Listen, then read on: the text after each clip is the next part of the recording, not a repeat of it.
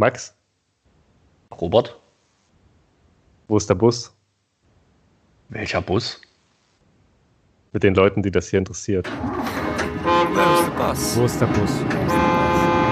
Wo ist der Where Bus? is the bus? Wo ist der Bus? Wo ist der Bus? Wo ist der Bus? Where's the bus, please? Ja, herzlich willkommen zu Wo ist der Bus? Der Podcast über Ostdeutschland. Ähm, wir sprechen hier über Themen wie Aufwachsen in den 90ern, die DDR und den Osten heute. Und der Podcast hier ist mit Maximilian Werner, meinem Gesprächspartner, und Robert Wenzel, das bin ich. Und ja, wir sind beide aus Thüringen, also in den sogenannten neuen Bundesländern aufgewachsen, sind beide 90, 1990 geboren, haben eine Ausbildung gemacht, ähm, dann Abitur nachgeholt und haben dann studiert. Ich würde sagen, irgendwas Sozialwissenschaftliches. Und ja, Max, was machen wir heute? In unserer ersten Folge heute sprechen wir über ostdeutsche Identität und demokratisches Selbstverständnis. Aber erstmal, hallo Robert. Hallo Max. Schön, dass du da bist. Ja, Darf ich, darf ich dir gleich eine blöde Frage stellen? ja, bitte. Ähm, Max, bist du Ostdeutscher? Ja, das ist gleich zu Beginn eine schwierige Frage. Ähm, ich würde sagen, dass man mich wahrscheinlich so sehen würde, aber ich mich selbst vielleicht gar nicht so be bezeichne. Hm. Ja, also selbst, Selbstzuschreibung nein, Fremdzuschreibung ja. Hm, Okay.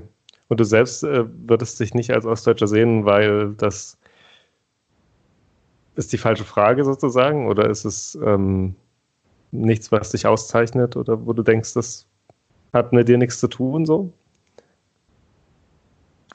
Das ist äh, kein Aspekt, der für mich eine besondere Rolle spielt. Hm. So, das würde ich sagen. Aber vielleicht, ich, ich kann ja die Rückfrage an dich jetzt stellen. Was, was verstehst du denn unter Ostdeutsch eigentlich? Hm, okay. Ja, das ist äh, wahrscheinlich genauso eine schwierige Frage wie die Frage, ob du Ostdeutsch bist. Äh, Bevor ich das beantworte, äh, ich glaube nämlich, ich hätte die Frage wahrscheinlich ähm, mit Ja beantwortet, aber mit so Ja, aber, weil ich schon denke, dass ich, ich würde auch sagen, dass du, aber das ist halt dann die Fremdzuschreibung, ich denke schon, dass ich Ostdeutsch bin, ähm, aber ich würde mich wahrscheinlich auch so nicht bezeichnen, weil ich Angst hätte davor, dass man dass es das Einzige wäre, sozusagen, wie ich mich definiere. Also ich glaube, Ostdeutsch wäre halt eine von vielen Sachen, die ich irgendwie bin. Ich weiß nicht, ob das auch auf dich zutrifft. Also, dass du sagen, die meisten Sachen, die man ist, ist man ja nicht ausschließlich, ne? Also, dass, wenn man studiert, man nicht ausschließlich Student ist Ja, genau. oder so, ne? Ähm, deswegen, ich würde schon sagen, ich bin Ostdeutsch oder Ostdeutscher, aber nur unter der Prämisse, dass das nicht so viel bedeutet, wie man vielleicht damit verbindet. Ähm, um zu sagen, was das ist, ist, ist natürlich eine schwierige Sache und man kann natürlich äh, da nur in einem begrenzten Rahmen auch für, also man spricht immer so ein bisschen für sich und gleichzeitig dann auch für andere und das ist auch äh, gar nicht so einfach. Aber ich glaube, es hat für mich schon was damit zu tun, dass man äh, in den, wie gesagt, sogenannten neuen Bundesländern aufgewachsen ist und man halt irgendwelche Erfahrungen gemacht hat, die halt dann spezifisch damit zusammenhängen. Also vielleicht auch, dass die Eltern in der DDR groß geworden sind, dass es überhaupt so diesen DDR-Bezug gab, dass es die so Spannungen und, und, und Probleme so mit der Wende gab. Ähm, und ich glaube, das sind alles Sachen, die, die schon speziell sind und, und die so eine, die den Begriff dann irgendwie auch rechtfertigen und irgendwie rechtfertigen, dass es sowas gibt. Ja, vielleicht macht es Sinn. Was sagst du? Ja, insbesondere, also es macht Sinn, also insbesondere der Aspekt, dass es sowas wie eine gemeinsame Erfahrung oder ähnliche Erfahrungen gibt, die alle Ostdeutschen sozusagen äh, dann ge gemacht haben. Ja, also dass man das territorial irgendwie eingrenzen kann, ist klar. Es war ja auch äh, territorial eingegrenzt. Aber äh, damit verbunden, auch bestimmte, sind bestimmte Erfahrungen, die andere so nicht gemacht haben. Ja. Äh, Ich meine, eigentlich, ähm, wenn, man, wenn man die gleiche Frage für andere ähm, Territorien stellt, wirkt es gleich viel plausibler, ne? wenn man irgendwie fragt, gibt es irgendwie Deutsche und sozusagen gibt es irgendwie deutsche Erfahrungen, dann, dann äh, lässt sich viel leichter das dann irgendwie bejahen. Ne? Ähm, im, Im Vergleich gerade eben zu anderen Ländern oder so. Es ist bestimmt was anderes, in Frankreich aufzuwachsen als in Deutschland. Es ist wahrscheinlich nicht komplett was ganz Gegensätzliches, aber ähm, es hat sozusagen so einen eigenen Kern und ich glaube, das ist auch das Gleiche. Das könnte man wahrscheinlich auch mit Nord- und Süddeutschland machen. Oder? Also so, ja, das, das weiß ich jetzt gar Also in, auf eine gewisse Weise bestimmt schon, aber das ist nicht so eine. der Einschnitt da wäre nicht so groß wie Ost und West wahrscheinlich. Ne? Ja, der, der Einschnitt und es ist auch nicht so eine starke Kategorie, zu sagen, ich bin Süddeutscher oder ich bin Norddeutscher, wie Mhm. äh, zu sagen, äh, Ostdeutsch oder Westdeutsch. Also da stehen irgendwie mehr äh, vielleicht Vorurteile jeweils äh, dahinter. Mhm. Ich kann nicht, also ich glaube, Vorurteile ist ein guter, gutes äh, Wort da, aber glaube ich auch noch so eine, es verweist eben auch noch so auf die DDR und das ein anderes politisches System. Ja, genau. Und so die Geschichte, was man, wenn man jetzt sagt, man kommt aus Schwaben, dann ist das quasi unpolitisch. Ne? Also da gibt es auch Vorurteile, dann sagen die, ja, das ist so ein geiziger Typ oder so. Aber ähm, es bringt sozusagen nicht, nicht noch viel, viel mehr mit. Also wie du gerade gesagt hast, es ist halt keine so starke Kategorie. Ne? Ja, genau. Also ich, ja, also ich glaube genau Vorurteile, politisches System, Geschichte. Aber ähm, du meintest ja, dass wir über Identität reden wollen. Und äh, vielleicht, wenn wir jetzt schon anfangen, die Begriffe zu klären, äh, was ist, was, was würdest du sagen, ist Identität? Ja, das ist jetzt schwierig. Äh, ich weiß, bin mir noch nicht mal sicher, ob jetzt wirklich auch klar geworden ist, was Ostdeutsch ist, aber ähm, Oh. eine, eine bestimmte Richtung ist vorgegeben. Ähm, ich, äh, die, die Frage zu stellen, was Identität ist, ist, ist irgendwie komisch heute, finde ich, ne? weil es, Oh. Gefühlt also ein überaus wichtiges Thema für, für viele Leute ist. Äh, ich kann es so jetzt aber ohne, ohne besondere Vorbereitung oder sowas jetzt, jetzt gar nicht beantworten. Ja? Also es ist vielleicht, ähm, ich mache mal den Anfang, so diese, das Zugehörigkeitsgefühl äh, zu einer bestimmten Gruppe. Hm, Okay. Und, und also das, das damit übereinstimmen. Also sich irgendwie identifizieren mit anderen oder, oder wobei es sozusagen nicht nur ein Gruppenempfinden, sondern auch ein Selbstempfinden natürlich, oder? Genau. Das ist dann das äh, Identische, würde ich sagen, ne? dabei. Also, dass ich mich so fühle, äh, dass ich zur, zur, zur Gruppe gehöre Mhm. und diese äh, Gruppenzugehörigkeit also mit meinem Inneren übereinstimmt. Hm, Ja. So, wo, wobei sich jetzt äh, notwendigerweise nicht auf Gruppen nur beziehen muss, aber weil äh, das denke ich mal jetzt in, in Hinblick auf Ostdeutschland äh, vielleicht was Zentrales ist, äh, habe ich hiermit mal den Anfang gemacht. Ja, okay. Ja, das, das Ding mit der Identität, das weswegen mir das auch als Begriff irgendwie immer schwerfällt, dass man, dass so ein bisschen das Gefühl kommt, was dir auch am Anfang, was ich so ein bisschen provozieren wollte mit der Frage, ob du Ostdeutsch bist. Man hat das Gefühl, dass äh, man sich dann so festlegt, ne? Wenn man irgendwie sagt, man hat eine migrantische Identität, dann ähm, gibt es immer die Gefahr, dass man dann auch so wahrgenommen wird als das, was man sozusagen sich gerade beschrieben hat, oder? Also macht das, macht das, äh, diese Skepsis, äh, macht die auch für dich Sinn?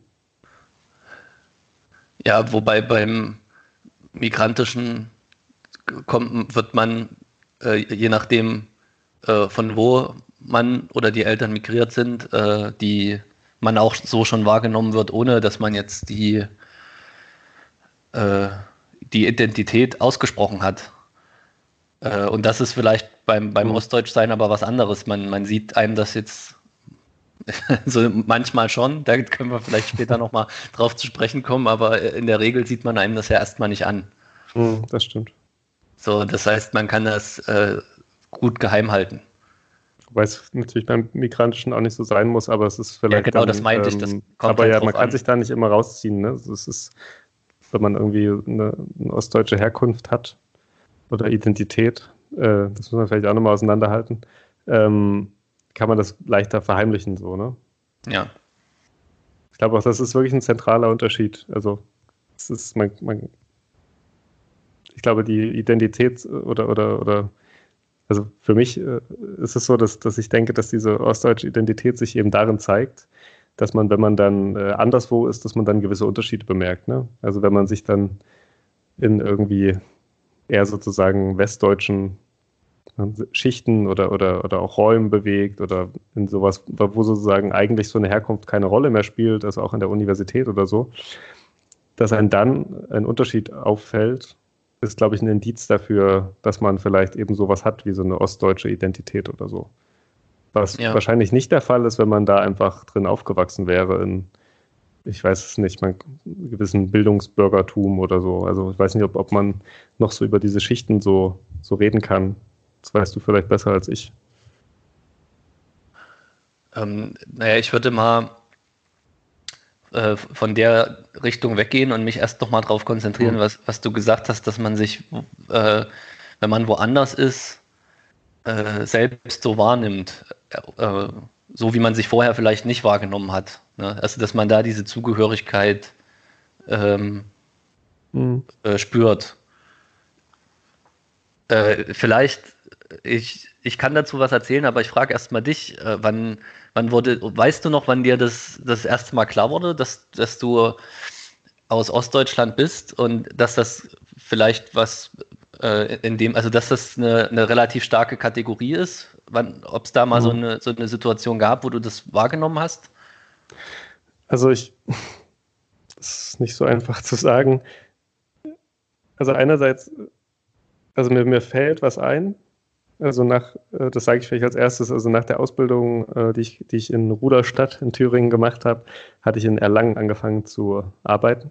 Ja. Und ähm, ich kam sofort, also als ich dort anfing fing zu arbeiten, und zwar relativ üblich, dass es dort so einen Austausch gab von den Leuten aus Rudolstadt nach Erlangen.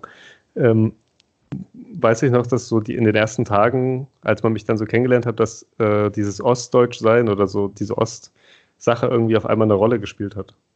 Ah, ja. also, ähm, das, der, also ich erinnere mich noch dran, der eine hat äh, so einen Witz gemacht, der ging, äh, woran erkennt man an der Banane, dass Osten ist? Und das war dann so dort, wo abgebissen ist. Also, dort, dort, also äh, bei der Banane ist dort Osten, wo sozusagen die Bissspuren dran sind. So. Also irgendwie so in die Richtung ging der Witz. Wahrscheinlich kann man den schöner erzählen. ja. Ähm, das, das wiederum kann ich mir nicht vorstellen. Ähm, aber äh, das spielte das auf einmal so eine Rolle. Also das war irgendwie. Ja. Und hat, hat er Auch- dir den Witz erzählt?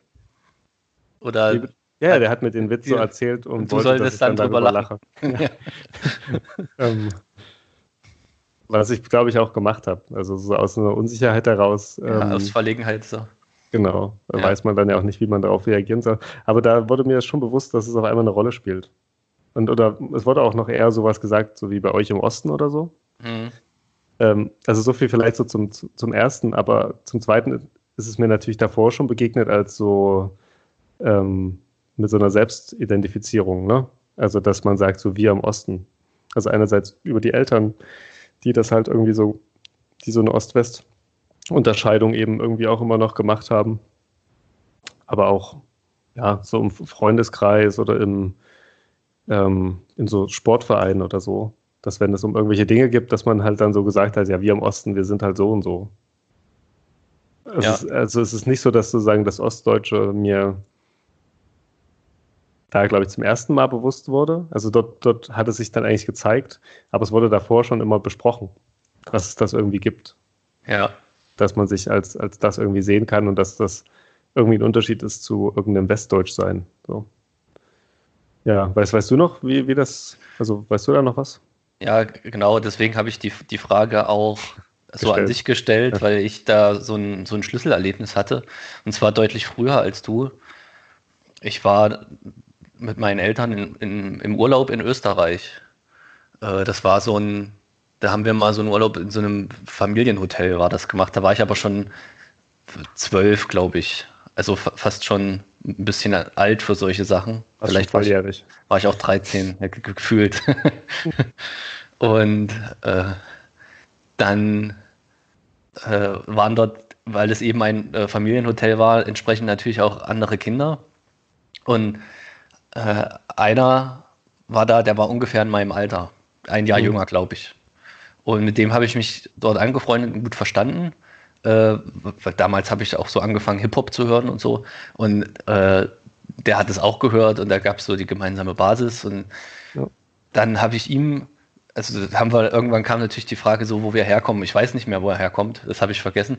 Aber äh, als wir das uns dann gesagt haben, äh, dann hat er mich seit, seitdem äh, nur noch als Ossi bezeichnet. Mhm. So, Okay, und das, das hat mich extrem irritiert, weil irgendwie wu- wusste ich damals schon äh, um die, die deutsche Teilung und Wiedervereinigung. Und ich, wie du das auch gesagt hast, kannte das auch von meinen Eltern, ja, dass die über die Wessis gesprochen haben und sowas, aber ich wusste jetzt nie genau wirklich damit was anzufangen. Und dann hat der mich im Urlaub dann eben, der ein Jahr jünger ist als ich, äh, und dann eben offensichtlich wusste, wenn ich sage, ich komme aus Thüringen, ja, okay, das ist im Osten und äh, ich bezeichne dich jetzt als Ossi. So, Mhm. das, äh, das schien für ihn also dann auch wichtig gewesen zu sein, das zu machen. Und Wie hast du äh, darauf reagiert? das weiß ich nicht mehr so. Also ich war, war jetzt nicht empört oder sowas. Ich glaube, ich habe den einfach auch aus Verlegenheit oder sowas das, das machen lassen. Mhm. Äh, ich habe jetzt nicht widersprochen und sowas. Äh, aber ich, und das, das war auch so eine, so eine Wahrnehmung. Also wir waren jetzt nicht in, in Westdeutschland, aber Österreich sozusagen auch im, im Westen. Ne? Äh, und dort habe ich eben ge gemerkt, dass ich zu offensichtlich, dass andere mich so wahrnehmen, dass ich zu einer ähm, bestimmten Gruppe äh, gehöre, äh, zu der ich mich gar nicht so zugehörig gefühlt habe. Dass ich so bezeichnet wurde, hat jetzt auch nicht dazu beigetragen, dass ich mich zugehörig gefühlt habe. Ja. Sondern es hat mich eher irritiert. Also dahingehend, äh, das, das irritiert mich schon auch, also weil, weil ich glaube schon in meinem so Aufwachsen, äh, was halt viel so von, von auch Fernsehen und, und so Popkultur und so geprägt war, hatte das alles ja eigentlich überhaupt keine Rolle gespielt. Und das finde ich irgendwie auch spannend. Also es ging dir vielleicht auch so, aber so bei, ob man, also wenn man Pokémon spielt oder MTV schaut oder so, spielt das ja sowas eigentlich gar, gar also überhaupt keine Rolle. Da geht es halt so um ja, Ja, andere ge- Dinge, die aber nicht so sehr um Gruppenidentitäten vielleicht oder so. Ja, genau. Deswegen dachte ich auch immer so, ich bin Deutscher und nicht Ostdeutscher, ne? Hm. Oder äh, solche Sachen, Ja, wenn, wenn es was da damit zu tun hat. Aber ähm, das stimmt, medial wurde einem diese Teilung nicht so vermittelt. Ja, Nee. Also es liegt vielleicht auch daran, dass wir Kinder waren und man dann natürlich äh, nicht irgendwie Sendungen über die Wiedervereinigung geschaut hat oder über die Zeit danach, ne? Aber ja, also irgendwie äh, spielt es eigentlich davor keine Rolle, bevor man nicht irgendwie woanders mal war. Oder keine so keine so wichtige Rolle vielleicht. Ich weiß es nicht. Also für meine Eltern ist es schon ein Ding gewesen, glaube ich. Ähm, von daher, also es war schon irgendwie angelegt, dass es sowas gibt, ne? aber da, vielleicht, vielleicht muss man sagen, dann zeigt sich dann, was es bedeutet oder es zeigt sich dann, dass auch andere einen so wahrnehmen. ja. Ich weiß auch nicht, ob man sich von dem Wir der Eltern irgendwie angesprochen gefühlt hat davor. Also wenn vielleicht so gesagt wurde, wir sind Ostdeutsche. Ich weiß nicht, ob ich dann gedacht habe, ja stimmt, ich bin Ostdeutsch, sondern Ja, aber War- das haben war die mich, ja glaub ich, gar schon nicht gesagt. Oder? Also haben deine Eltern gesagt, wir sind Ostdeutsche oder haben die nur über Westdeutsche oder Wessis geredet? Also zu 90 Prozent wurde natürlich geschimpft über Wessis. ähm, also wir sagen natürlich. Wer weiß, ob das so was Verständliches Ja. ist, aber ist, äh, man muss es einfach an, anerkennen, dass es so war. ähm, also wenn, wenn sowas ähm, verhandelt wurde. Und ich glaube schon, dass manchmal sowas, äh, mit uns können sie es ja machen. Also das äh, suggeriert ja, dass es so ein Wir gibt. Oder wir sind die Doofen oder also das gibt es einerseits in so einer Verteidigungshaltung, dass man eben sich versucht irgendwie zu rechtfertigen. Und es gibt es aber auch in einer so ein bisschen mit Stolz behafteten Version, dass man Ja. dann sagt man schon so, wir, wir Ostdeutsche, wir, wir also natürlich auch immer nur in Differenz zu irgendwie einem Westdeutschland oder Westdeutschen so, aber da sagt man halt irgendwie, man ist schlauer oder man kann irgendwas besser, man redet nicht nur und bla bla bla. Ja, das, äh, also da knüpfe ich mal an jetzt, okay? Klar. Das kenne ich so auch. Also ich kenne das äh, gar nicht so aus meiner Familie, dass man sagt, wir sind die, die, die Dummen äh, und mit uns kann man es ja machen und sowas, ne? Oder äh, mit uns haben sie es gemacht. Äh, sondern da war eher äh, dieses, äh, es wurde zwar nie so benannt, wir sind Ostdeutsch, aber immer, dass, äh, dass sozusagen man ein bisschen, ein bisschen schlauer und auch so eine praktischere Intelligenz gleichzeitig mit an den Tag legt und dass man nicht nur schön daherreden kann. Das, das war immer sehr zentral. Gerade von meinem Opa kenne ich das. Der war Ingenieur und hatte auch nach der Wiedervereinigung Glück und hat nicht nur seinen Job verloren, sondern auch eine, äh, eine Besserstellung erreicht. Mhm. Und äh, dann hat er, hat er mir, die, die Geschichte hat er mir öfters erzählt, dass er dann mal Korrespondenz hatte mit irgendeinem westdeutschen Ingenieur und die haben sich dann Faxe geschickt. Und dann hat er, dann hat er mir eben gesagt, ja, da im Fax, da waren immer lauter Rechtschreibfehler drin. Und Mhm. da sieht man ja mal, wie dumm die sind. So. Und so, ja. das, das war eben immer so die, irgendwie die, die, die eigene Bildung und die eigenen Fähigkeiten und sowas äh, stark zu machen. Äh, so kenne ich das eher. Aber nicht, dass man da dann spricht, wir, wir sind die Ostdeutschen, sondern eher, es gibt halt die Westdeutschen. Mhm. Ohne, ohne dass man die eigene Gruppe dabei benennt. Ja, ja ich glaube auch, dass es der, ich glaube aber auch, dass es prinzipiell, was Identität angeht, ähm, der Regelfall, dass man es nicht ständig benennt, sondern dass Ja. man sich eher abgrenzt und dadurch Ja, implizit sozusagen eine Gruppe herstellt, weil man es damit natürlich nicht definieren muss. Ne? Also deswegen auch, äh, würde ich sagen, Anfang des Podcasts die, die Problematik zu sagen, was ist Ostdeutsch, äh, kann man gar nicht so einfach sagen, weil es sich halt eher so aus der Differenz ergibt, als aus irgendwie positiven so Fakten, ne? Also oder, oder so ganz leicht benennbaren irgendwie Katalog. ja ich würde sagen, es ist beides. Ne? Also wir, das, Ja, ja, haben ja gesagt, es, es gibt so eine kollektive Erfahrung vielleicht. Es gibt die bestimmte Region, aber es gibt Mhm. natürlich dann auch die, die Abgrenzung. Was ist man nicht?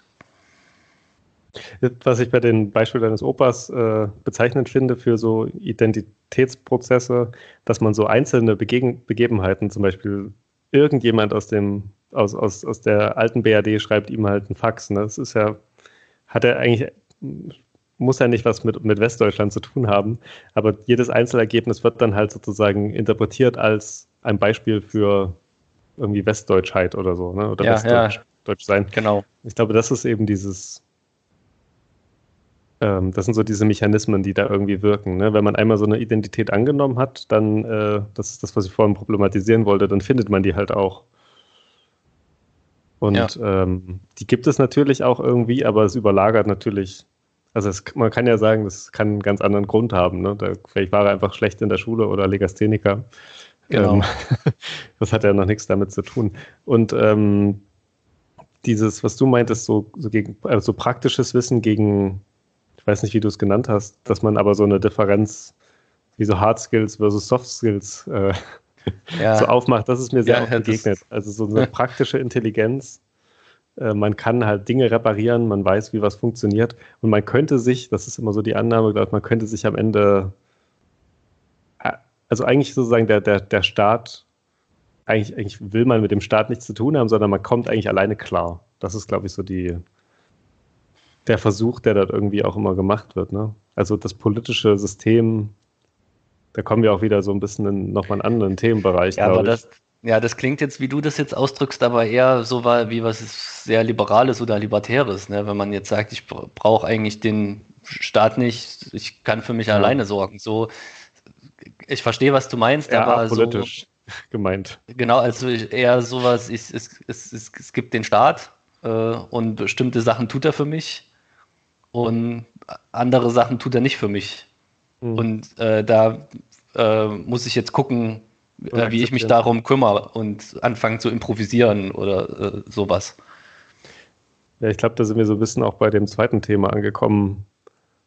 was du meintest, oder? Also das ist, es es hat, glaube ich, sehr, sehr viel mit diesem politischen Empfinden der Leute zu tun, dass man das halt so sieht. Ne? Der Staat eigentlich als Instanz, die so ein bisschen wie das Wetter. ähm, es hat irgendwie eine eigene Logik und es passieren dort Dinge, aber man kann darauf ähm, keinen Einfluss nehmen. Oder Ja. ist es zu böse gemeint? Ich meine, es ist ja, es ist- natürlich trotzdem übertrieben gesagt, weil äh, es wurde ja schon gewählt und es gab, glaube ich, gerade Anfang der 90er schon noch ähm, eine gewisse Euphorie, oder?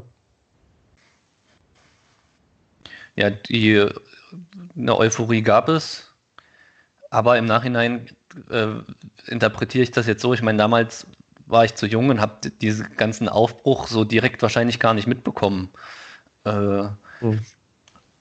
Und das, also ein, ein Grund, warum es zur Wiedervereinigung äh, gekommen ist, war natürlich diese Montagsdemonstration, äh, das ja erstmal nach was Politischem aussah, ne? Äh, also ges gesamtgesellschaftlich, dass, Mhm. dass man gedacht hat, ja, wir wollen jetzt hier mitbestimmen und wir wollen eine andere DDR oder eben wir wollen Wiedervereinigung oder das weiß ich jetzt nicht so genau, äh, äh, wie Das welche Interessen nicht- da vorlagen, so im, im Einzelnen. Äh, Ja, genau. Aber es ist, ist halt auch nicht kollektiv. Ne? Es gab da, glaube ich, Genau. sehr verschiedene. Genau. Ähm, und als, als es dann so, so weit gekommen ist, hat sich dann ja gezeigt, dass es jetzt weniger um äh, politische Mitbestimmung ging und um äh, äh, Teil, Teilhabe und Teilnahme an gesellschaftlicher äh, Gestaltung, sondern in erster Linie um Konsum. Also so nehme ich das äh, aus heutiger Perspektive wahr. Dass, dass man eher ein Bedürfnis hatte, die, die gleichen äh, schönen Produkte kaufen zu können. Also das würde ich schon auch unterschreiben, was mir jetzt gerade einfällt. Man könnte natürlich auch sagen, da die DDR ein Staatswesen war, was ja alles politisiert hat.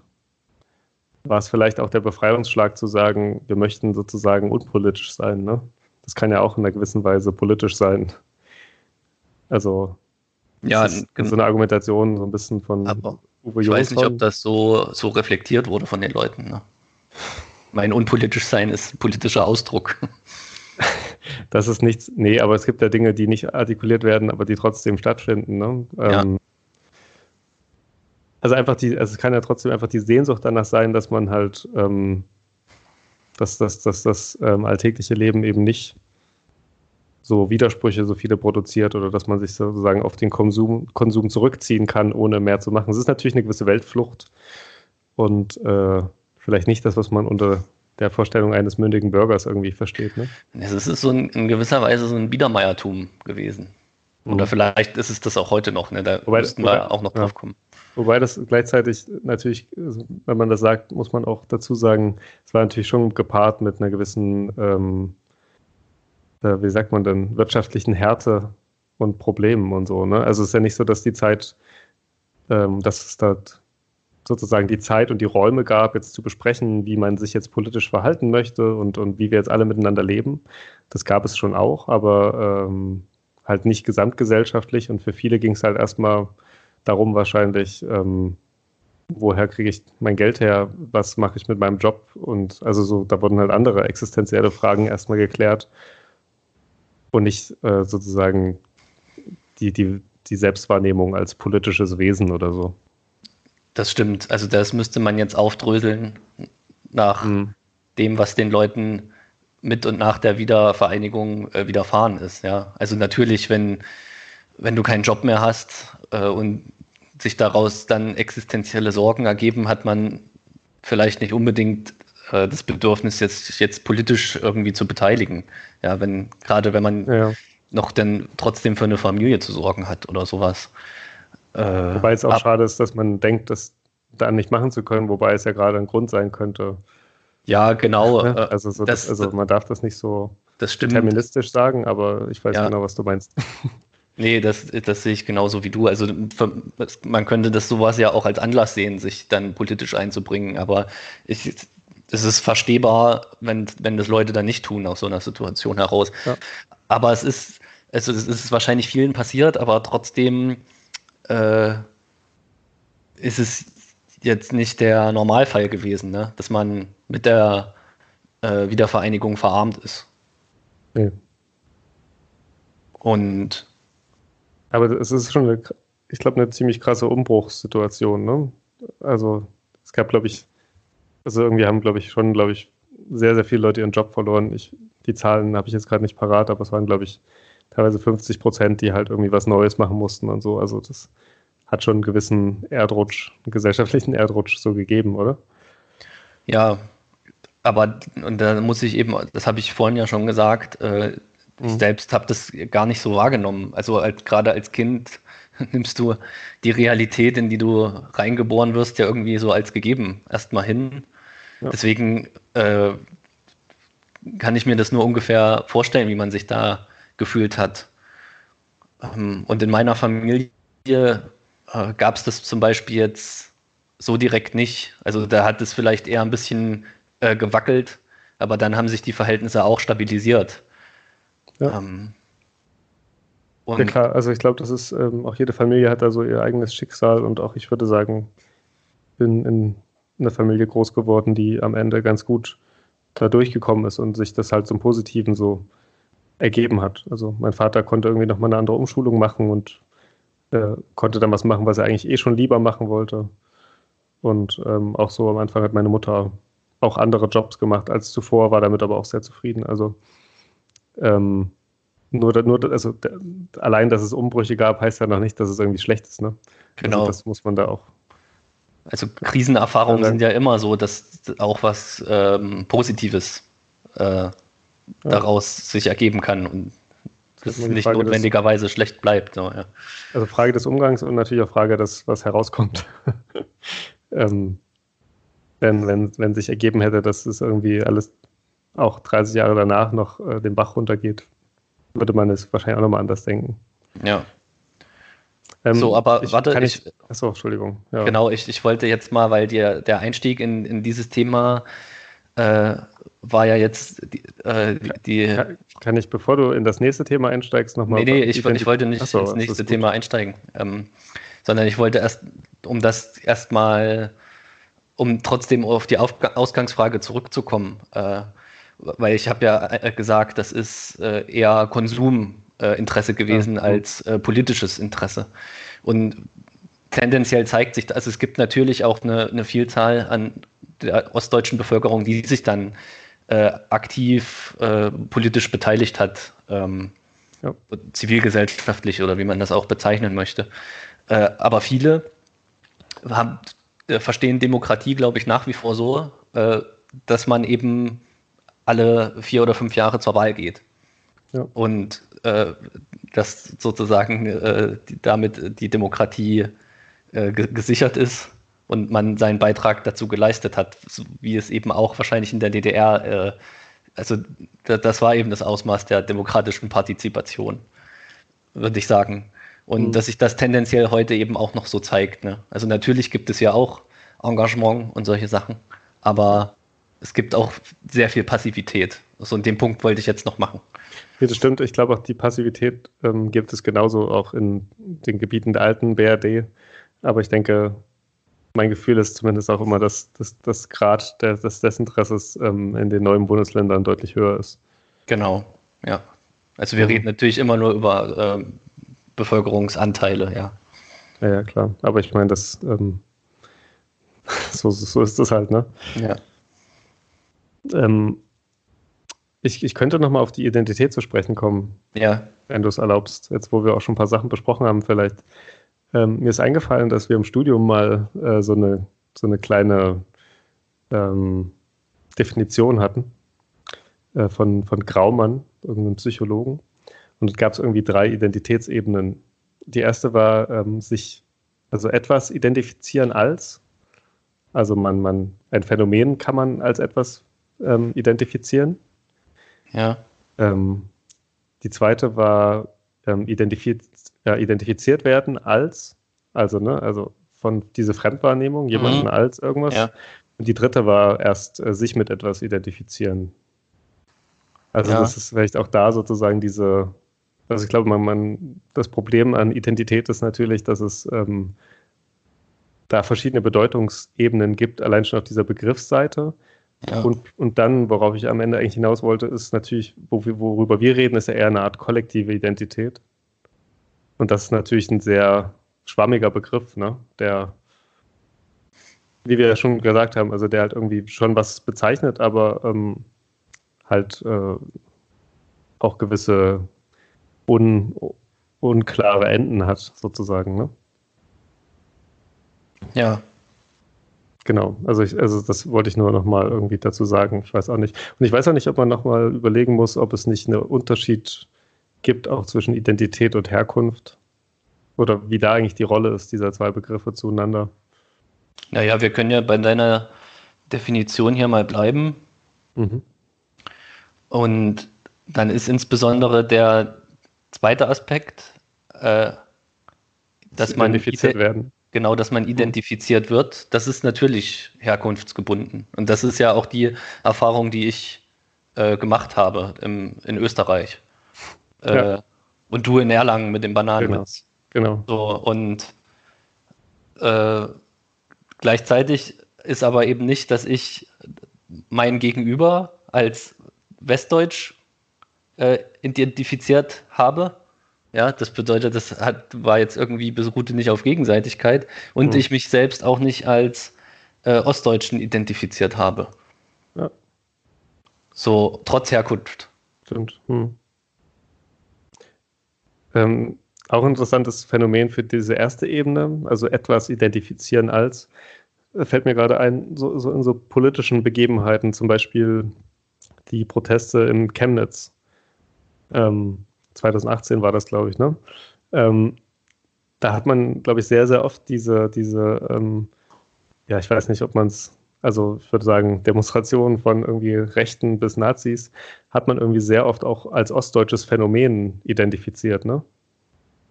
Also ich weiß nicht, ob du das Ja. teilst, aber sozusagen dieses etwas identifizieren als, ne? Also man sagt sozusagen, das ist irgendwie ein ostdeutsches Problem oder Phänomen. Ähm, es würde keinem, glaube ich, einfallen, jetzt diesen, diesen Amoklauf in, äh, in Hanau als, als äh, westdeutsch oder gesamtdeutsches Phänomen zu bezeichnen oder so. Ne? Also ich glaube, auch da gibt es sozusagen die, diese Unterschiede in der Wahrnehmung, dass halt Mhm. Dinge, die, die in Ostdeutschland passieren, tendenziell halt schnell als ostdeutsch gelten Ja. und äh, Dinge, die äh, in der alten Bundesrepublik passieren, nicht sofort sozusagen auf so eine strukturelle gezo Ebene Ja. gezogen werden, wobei auch gleichzeitig äh, jetzt ja auch die De Debatte war, ob das nicht sozusagen mit, ähm, mit rechten Gedankengut zu tun hat oder, oder irgendwie mit einer Verschiebung in, in der Gesellschaft. Ja. Aber was willst du sagen? Nee, da gebe ich dir recht. Das, das nehme ich auch so wahr, dass es bei, dass man äh, dazu neigt, äh, bei, es gab ja jetzt auch in, in, in Westdeutschland eine Reihe von Anschlägen äh, auf Pol Politiker, ne? also Walter Lübcke auch, äh, dann in, in Köln die Oberbürgermeisterin, Kandidatin äh, und jetzt eben Hanau. Und das, das ist jetzt äh, Gefühl, also ich habe mich jetzt äh, systematisch damit jetzt nicht weiter beschäftigt, aber dass es eben betont wird, einerseits äh, vielleicht, dass es Einzeltäter sind oder dass man sagt, da stehen Strukturen dahinter, äh, aber diese Strukturen, die gehören nicht zu unserer Gesellschaft, ne? Sondern die, die sind irgendwas anderes. Das, Äh, das heißt, ja. Und Das- sie sind exklusiv sozusagen. Mhm. Und äh, während in Ostdeutschland, wie du das jetzt auch gesagt hast, dass man äh, dazu neigt, dass es irgendwie Teil der ostdeutschen äh, Ja. Gesellschaft ist. Ja? Das, dazu passt ja auch äh, der Artikel von, von, von Micha Brumlik, der jetzt in, in der letzten Zeit äh, erschienen ist. Was, ist denn die letzte Zeit? Ja, ich äh, muss jetzt nachdenken. Letzte, Soll ich die Woche nennen? Ich glaube, die letzten ist die- Donnerstag rauskamen. Ne? Also die, ja, ja, das ist die äh, Ausgabe vom 5. März 2020. ja. Hast du es äh, vor dir auf deinem, auf deinem iPad? Äh, nee, das habe Okay. ich nicht hier. Ich habe nur auf den Kalender geschaut und das war aus der letzten Ausgabe, das weiß ich. Ja, nee, dann, dann hätten wir äh, hätten wir es nochmal genauer nachgucken können, aber es ist, ist auch egal. Genau. Ähm, Wie heißt der Artikel? Weißt du das zufällig? Nee, ich weiß nicht mehr, wie er heißt. Ich weiß nur, äh, dass er ähm, so, eine, so eine kleine Gegenrede darstellt zu dem äh, Buch von dieser amerikanischen äh, Philosophin äh, Neiman heißt sie, Mhm. Neim, Neiman, äh, und die eben, äh, na, ist egal jetzt, äh, wor worüber sie erstmal gesprochen hat, es ging nur darum, dass, dass, dass Brumlik hier äh, davon schreibt, dass es in Ostdeutschland ein Demokratiedefizit gäbe. Mhm. Und in gewisser Weise müssen wir dem ja jetzt auch zustimmen. Äh, Haben wir, wenn haben wir ja schon. Genau, weil wir, weil wir ja schon gesagt haben, dass wir auch so eine Passivität äh, wahrnehmen. Äh, gleichzeitig äh, äh, ist es eben auch nicht so einfach zu sagen, diese, dass, dass das Attentat jetzt auf, auf die Synagoge und die zwei Menschen in Halle äh, sozusagen Bestandteil der, der, der ostdeutschen G- Gesellschaft ist, wenn man es in, auf der westdeutschen Seite eben äh, als etwas Exklusives betrachtet. Mhm. Ja, wahrscheinlich, ich weiß auch nicht, beide Sichtweisen in ihrer Ausschließlichkeit haben sozusagen einen problematischen Kern, ne? Würdest du es auch sagen? Also wenn man sozusagen Ja. die, diese Phänomene als nicht Teil der Gesellschaft ansieht, ähm, ist man sehr, sehr gut daran, das zu verdrängen. Und wenn man es aber als äh, zum Beispiel eben den, den Anschlag in Halle als äh, Bestandteil sozusagen Ostdeutschland be, be, äh, begreift, ist man natürlich auch irgendwie dabei, ähm, das so hoch zu skalieren, dass es eigentlich nicht passt. Ja. Genau, das, das stimmt. Das beide, das hast du sehr gut gesagt, finde ich. Beide äh, Auffassungen sind problematisch. Ma- Insgesamt müsste man sagen, ja, dass natürlich re rechtsextreme Strukturen und auch mittlerweile rechtsterroristische äh, Strukturen Teil der Gesellschaft sind. Genau. Und man kann, glaube ich, auch ohne das, also man kann, glaube ich, auch sagen, dass es natürlich auch ostdeutsches, ein ostdeutsches Problem ist, aber halt natürlich schon längst nicht mehr nur, ne? Und dass äh, die Probleme oftmals halt vielschichtiger sind. Also ich glaube, wenn wir bei diesem Anschlag in Halle bleiben, gibt es dort, glaube ich, Dinge, die sich nicht einfach mit Rechtsextremismus äh, erklären lassen. So. Also so diese, ich weiß nicht, diese Radikalisierung im, im Internet und all so eine Geschichten. Ja, Und dazu einfach, ja. Beziehungsweise lässt sich aus der Struktur noch nicht äh, dieses Einzelfenomen auch immer erklären. So, ne? Da muss man, ich glaube, ich glaube, da, da, da macht man sich manchmal ein bisschen zu einfach. ja.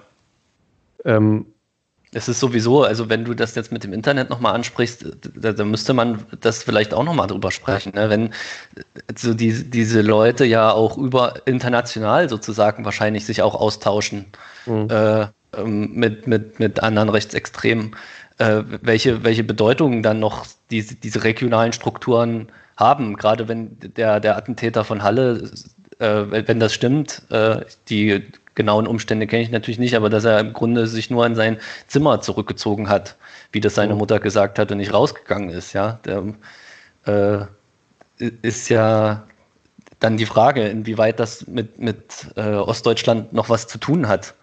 ja. ja, also es lässt sich wahrscheinlich auch abschließend nicht klären. Ne? Also man muss natürlich sagen, dass, falls, also die Mutter kam anscheinend auch aus der DDR. Ich weiß nicht, Ja. man redet irgendwie nur über die Mutter, ich weiß nicht, ob es da einen Vater gibt. Ähm, äh, da gibt es natürlich schon Einflüsse, glaube ich, die dann vielleicht auch äh, irgendwie ostdeutsch sein können, aber das heißt, Ja. hat ja noch nichts damit zu tun, dass man sowas dann macht. Ne? Genau, das, Ähm, genau, da muss, also da müssen noch andere Faktoren auf jeden Fall eine Rolle gespielt haben. Genau. Ähm, dieser Artikel von Micha Brumlik heißt auf Zeit Online, ähm, in der DDR wurde die NS-Zeit verdrängt. Ja, Also vielleicht, um das mal zu sagen. Wobei ich diesen Artikel, ich habe den ja auch gelesen, ähm, schon auch interessant fand. auf jeden Und Fall, er, ja. er hatte ja auch nochmal einen längeren Artikel in den äh, Blättern ja. für, wie heißt das, für internationale und deutsche? Deutsche und internationale Politik. Ja. Ja, genau.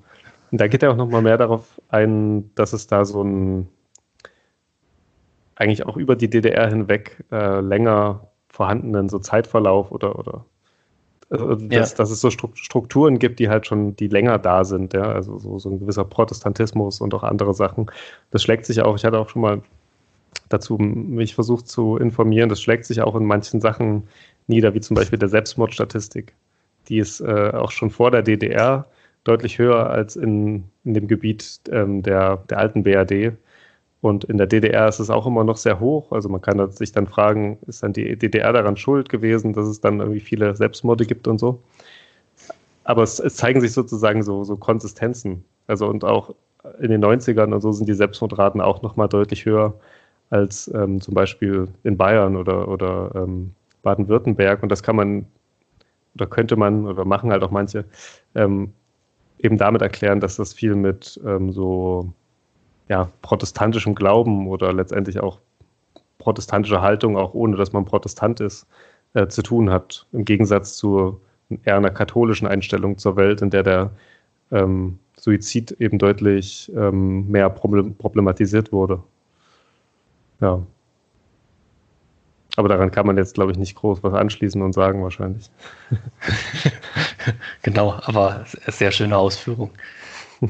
Nee, was, aber das, da möchte ich dir auch nochmal zustimmen, was das die interessante These äh, von, von Michael Brumlik ist, ja, dass ähm, er sagt, die Ostdeutschen haben ja äh, wesentlich kürzer in der Demokratie gelebt als, als die Westdeutschen.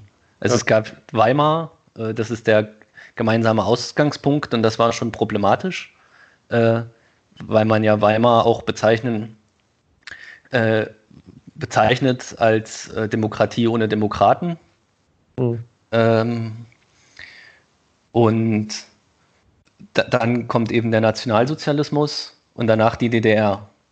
Und erst mit der, mit der Wiedervereinigung äh, haben äh, dann die Ostdeutschen in demokratischen Strukturen gelebt, während die Westdeutschen eben äh, in, in der alten Bundesrepublik in dieser Zeit äh, so ein demokratisches Selbstverständnis äh, entwickeln konnten bereits. Mhm. So und äh, so, so, erklärt er, also wenn ich ihn da jetzt richtig verstanden habe richtig wiedergebe, die, die Differenz ja zwischen äh, Demokratie in demokratisches Verständnis und Selbstverständnis in Ostdeutschland und äh, Westdeutschland. Und da, das ist natürlich äh, äh, interessant. der, der Hinweis auf diesen Aspekt. Ja. Wo, wobei man hier dann auch äh, eben die, es gleichzeitig bemerkenswert ist, weil es ist ja trotzdem äh, ein, ein, geringer prozentualer Anteil der Bevölkerung, die sich, die, wo man sagen könnte, äh, die, da gibt es keine Passung äh, zur, zu unserer Verfassung oder zur, zur Demokratie. Ja, ja. Mhm. Die, sondern die allermeisten, die, die, die kriegen es ja dennoch hin. Ja.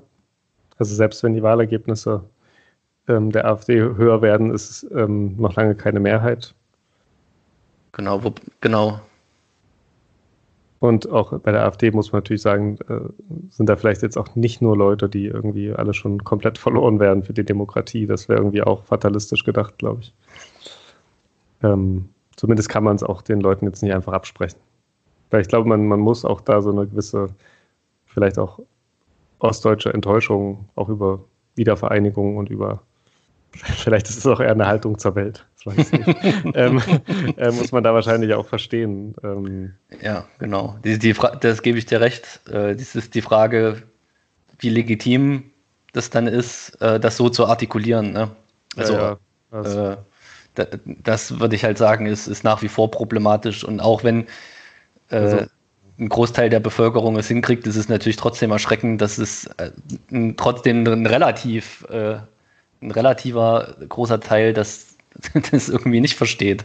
Ja, ja, natürlich, also, also ich finde auch den Akt einer Protestwahl, es ist eh schon manchmal ein bisschen fragwürdig und dann eben noch einer rechten Partei oder so. Ja. Wobei man halt auch nicht alle als Protestwähler wahrscheinlich bezeichnen sollte, weil äh, da, da lügt man sich, glaube ich, auch in die Taschen. Ja, ja, ja. Ich glaube, über Rechtsradikalismus und äh, so 90er und so ja. müssen wir wahrscheinlich auch nochmal in irgendeiner anderen Folge reden. Genau. Ähm, weshalb ich den Artikel von äh, Bromlik auch interessant fand, äh, da geht es ja auch zu großen Teilen um Antisemitismus und äh, Neonazismus in der DDR und, und, eine Studie, die dazu erschienen ist.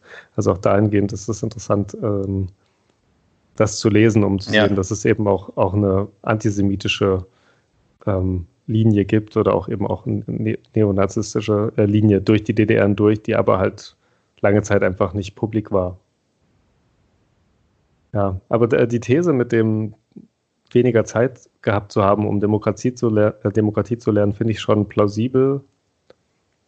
Ähm, das darf halt jetzt keine Ausrede sein. Ne? Also man muss sie wahrscheinlich ja. trotzdem an, an, an, an den gleichen Maßstäben messen können. Aber ja, ich frage mich auch manchmal, also das ist, wie, wie soll man das sagen? Zu, zu, äh, das, was so mit 68, 69 in, in, der, in der BRD passiert ist, äh, war ja letztendlich wirklich auch eine starke Auseinandersetzung, ich, ich denke zumindest auch in den Familien. Ne? Also, dass Kinder ihre Eltern gefragt haben, was habt ihr da gemacht und auch Großeltern und so. Und ich selbst habe das Gefühl, dass das in unserer Generation noch nicht so der Fall ist und irgendwie nicht passiert ist, dass wir, also einerseits ist es natürlich nicht vergleichbar, ne? mhm. Aber ähm, es, gibt, es gibt so ein latentes Schweigen über die DDR und über über sozusagen die, die Zeit, äh, teilweise auch so die Jugend- und Erwachsenwerdzeit unserer Eltern, wo ich denke, da, da gibt es eigentlich gar keinen. Es, es müsste nicht so sein, dass man sich darüber so vollschweigt und dass man sich anscheinend für die Vergangenheit irgendwie schämt. Also ich, ich denke, das würde manchmal wirklich besser sein, wenn man darüber irgendwie offener redet, ohne sofort irgendwie Schuldzuweisungen zu machen und so. Aber da, da ja. Äh, kann ich an manchen Punkten ja nicht mehr so genau folgen. Das müssten wir vielleicht konkreter jetzt mal machen. Also äh, ich, ich gebe dir recht, dass es äh, von unserer Generation nicht so eine große, so ein großes Nachfragen äh, oder so eine große ja. Distanzierung von der DDR-Vergangenheit äh, gibt oder gab. Äh, aber wie du auch schon richtig gesagt hast, ne, man, das ist natürlich, die DDR war was anderes jetzt als äh, der Nationalsozialismus und äh, die, die Ermordung der, äh, von sechs Millionen Juden. Ja. Äh, deswegen muss, muss man die Frage hier vielleicht gar nicht so, so vehement stellen. Ne? Was, was ja, genau, deswegen Vergleich, den, den, Vergleich mit 68, äh, den, den, den mag ich auch nicht. Aber er zeigt sozusagen nur, was ich meine. Also ähm, einfach die, ich, ab, also es ist vielleicht aber auch ein, ein, eine Sache, die ich nicht so auf alle äh, Leute beziehen kann, aber ich, ich habe das Gefühl in meiner Familie, dass man relativ wenig über die DDR-Zeit redet und eher so in Floskeln sich verläuft und ähm, das dann dabei belässt, so im Sinne von so Vergangenes ist vergangen, jetzt gucken wir in die Zukunft. Und das ist halt irgendwie so ein auch fragwürdiger Umgang mit der Vergangenheit, ähm, weil es eben auch wieder negiert, dass äh, die DDR-Vergangenheit irgendwie was Prägendes vielleicht hatte, ne? worüber man einfach reden könnte, anstatt ja. es halt gleich wieder zu verdrängen, sobald es irgendwie hochkommt. Hm. Genau. Aber das ist vielleicht auch was, was aus der älteren Generation auch, auch so kommen sollte, ohne äh, ja dass da, dass da die Nachfrage der jüngeren Generation kommt. Ne? Also dass man das selbst einfach reflektiert, aus, aus welchem System, in welchem wurde man geprägt, wo kommt man her und wo ist man jetzt. Ja. Also zu, es ist ja auch ein Ausdruck von Mündigkeit. Ja. Ja, und bei diesen Sachen würde mich auch wirklich interessieren, wie sehr sind das äh, Sachen, die durch die DDR-Prägung passiert sind, vielleicht auch, dass man darüber jetzt nicht redet?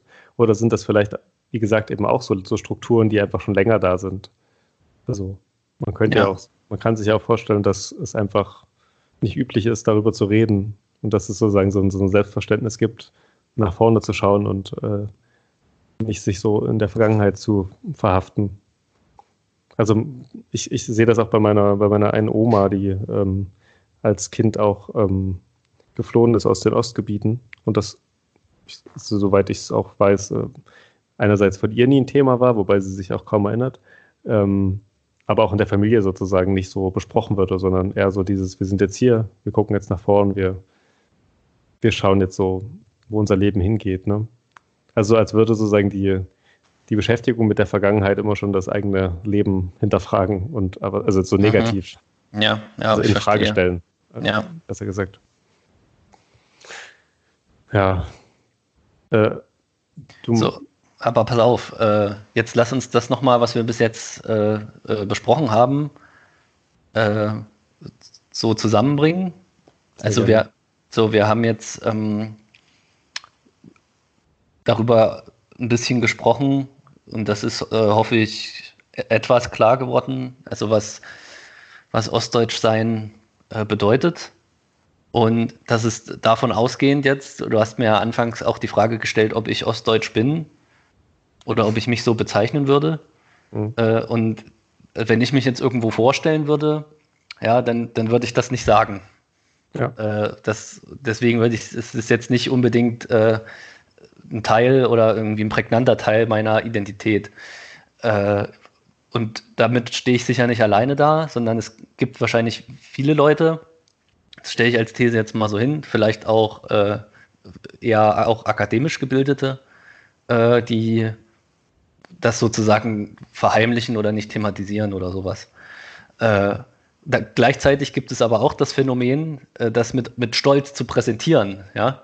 Ja. Äh, ist zum Beispiel, das kennst du bestimmt sicher, die Autoheckscheiben, wo die großen Auskleber Ostdeutschland drin sind oder die schwarzen Pullover, wo Das sind immer schwarze Pullover. äh, genau, wo, wo, wo Ostdeutschland ganz groß draufsteht und äh, irgendwie das gleichzeitig auch so genau und, und das irgendwie, ich finde, das suggeriert immer so ein bisschen Gewalt auch oder ne? Also es ist nicht, es wirkt nicht freundlich.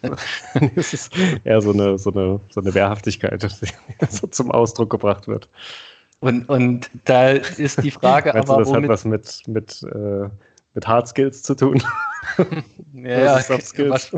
Ja, ja, in, gewisser Weise schon. Das Faustrecht. Ja. Äh, und äh, das ist jetzt eben die Frage, womit identifizieren die sich? Äh, weil das, das unterstelle ich jetzt mal den, den, den Autoheckscheiben äh, Beklebern und den, Also, ich dachte gerade den Autoheckscheiben. ja, nein, den Autoheckscheibenbeklebern und den äh, Pulloverträgern und Trägerinnen natürlich auch, äh, dass vielleicht das nicht so, ein, so eine bewusste und äh, differenzierte Auseinandersetzung mit der, mit der Vergangenheit ist, sondern dass es eher eine, eine Konstruktion äh, ist äh, davon, was, was die DDR war oder was, was Ostdeutsch ist. Hm. Was vielleicht mehr auf Gefühlen auch beruht, ne? Ja. Also, wir hatten es ja schon mal davon, also ich, ich, ich hoffe, dass wir vorhin darüber geredet haben, aber dass es auch so eine gewisse Scham gibt, auf der einen Seite Ostdeutsch Ja. zu sein. Ne? Also vielleicht auch, dass man es halt nicht immer ausdrücken will. Ja, Und ich genau. glaube, aber es- Scham ist ja auch kein so ganz klares Gefühl. Ich würde sagen, es gibt auch auf der anderen Seite so einen, diesen, diesen Stolz, Ostdeutsch zu sein, wie du ja gerade gesagt hast. Aber der, ähm, das ist kein so kein Gewinnerstolz. Also ich sage das jetzt mal in ganz plakativen Worten, das ist, ist eher so ein Trotzdem-Stolz. Oder so ein Mittelfingerstolz. weißt du? Kann, Da- kannst du damit ja, was anfangen? Nee, da, da muss ich erstmal drüber nachdenken. Also es ist kein Gewinner. Ja, das stimmt, weil, weil man hat ja nichts gewonnen. Also Das ist eher Das so ist- ein, ähm, egal wie es ist, uns gibt es trotzdem oder wir, wir, genau, so ein- wir kommen trotzdem klar oder wir, ja, wir brauchen euch nicht. Ähm, da zeigt sich auch sozusagen dieses, ähm, also Ostdeutsch äh, bezeichnet damit ja auch nicht das politische System anscheinend, ne? Also auch wieder diese Politikverdrossenheit, so egal was, was, was da so passiert, wir sind halt irgendwie wir. Ich würde halt sagen, das ist, ja, also vielleicht auch eben aus diesem Charme heraus und vielleicht auch aus, aus teilweise biografisch äh, schwierigen Situationen ist es vielleicht leichter, sich in so ein, so ein Kollektiv einzuordnen. Aber vielleicht ähm, ist es auch zu einfach gedacht so. Ja, ich weiß auch über die Leute zu wenig. Schade. Vielleicht sind das jetzt ganz schlimme Vorurteile, die wir da haben. Aber ich glaube nicht. Nee, ich glaube auch nicht, aber. Ja, aber also ich meine, das ist schon auch was, was ich ähm, oft erlebt habe und auch also so in meiner Schulzeit und die Leute, die, denen das wichtig war, ostdeutsch zu sein, waren, waren schon eher die, die äh, auch so rechtes Gedankengut ähm, irgendwie zum Ausdruck gebracht haben oder zumindest auch so autoritäre Strukturen irgendwie gut fanden. Ja, ich kenne die aus der Schule, kenne ich die gar nicht. Also ich kenne, das schneiden wir jetzt auch nochmal an, da könnte man auch eine eigene Folge drüber machen, aber Das ich kenne natürlich, ich, ich kenne äh, auch so Neonazi als Jugendsubkultur. Das gab es bei mir auch an der Schule. Mhm. Äh, aber da, damals habe ich das noch nicht so, so wahrgenommen, so einen positiven Bezug auf Ostdeutschland. Sondern halt wahrscheinlich in Deutschland auch, also als Gesamtdeutsch. Ja. Aber bei dir war es anders. Da, hast, da sagst du, würde- das hast du damals schon wahrgenommen. Ich würde sagen, dass es das schon damals so gab, ja. Wobei Okay. ich da auch nicht, also ich kann da nur meine Erinnerungen befragen, dass das irgendwie Ja. eine Rolle gespielt hat. hat. Ähm, auch, auch, also man, man merkte das auch in der, das ist auch, ich habe neulich einen Artikel gelesen zu Binnenmobilität in den neuen Bundesländern, auch im Vergleich zu, zu den alten Bundesländern. Und es ist auch bis heute so, dass ähm, die Binnenmobilität, also die Mobilität sozusagen in den neuen Bundesländern, einfach nur darin, äh, nicht so groß ist wie in den alten Bundesländern. Und das ist schon Mhm. auch wieder so ein Ding. Also es gibt irgendwie nochmal mehr dieses Gefühl, dass man so bei sich und den Seinen ähm, bleiben will. Und ich merke das, habe Ja. das auch gemerkt in meiner Schule. Viele sind, ähm, also gerade ich war erst an der Realschule, ähm, du ja auch, äh, da sind viele in der Gegend geblieben. Also da gab es irgendwie ein, ein sehr, also so ein gewisses Gefühl oder, oder so, ein, so ein Bewusstsein von, ähm, ich gehöre hierher und, und ich bleibe auch hier. Wohingegen, glaube ich, ähm, zu der gleichen Zeit, wenn man so in den 90ern in der BRD aufgewachsen ist, vielleicht schon mehr das Gefühl so bestand, ähm, ich kann überall hin und äh, ich bin nicht so sehr an meine Heimat gebunden. Das würden zumindest auch diese Studien halt zeigen, ne? die ähm, sagen, es gibt deutlich mehr Mobilität in den alten Bundesländern, ähm, auch einfach mal woanders hinzugehen. Ja, wobei das ist jetzt, also ich, das, ich gebe dir recht, das spielt mit Sicherheit eine Rolle, Mhm. aber man, da, das weißt du jetzt vielleicht besser als ich, aber die, die, die Infrastruktur insgesamt ist ja in den anderen Bundesländern auch anders. Also, dass man vielleicht umzieht, ne, von, von Frankfurt nach Hamburg für einen Job, Mhm.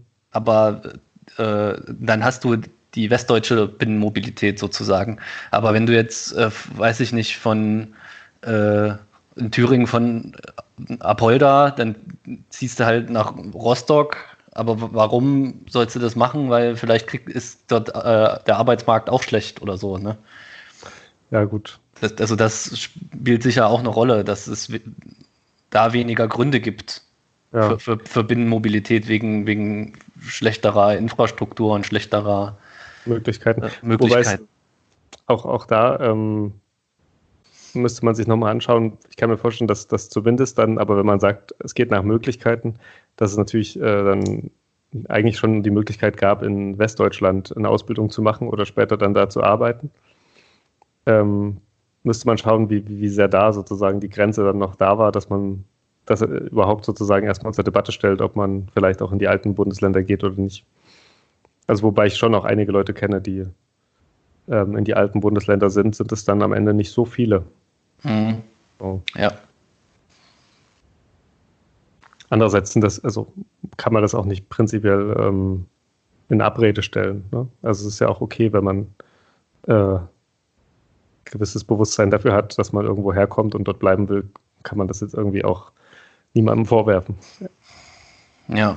würde ich mal sagen. Nee, da, natürlich kann man das niemandem vorwerfen. Das ist halt immer die Frage, was, was daraus folgt. was man für einen Se- Selbstentwurf entwickelt. Ja. Und da wird es teilweise jedenfalls in Ostdeutschland äh, problematisch. Ja. Ja, Max.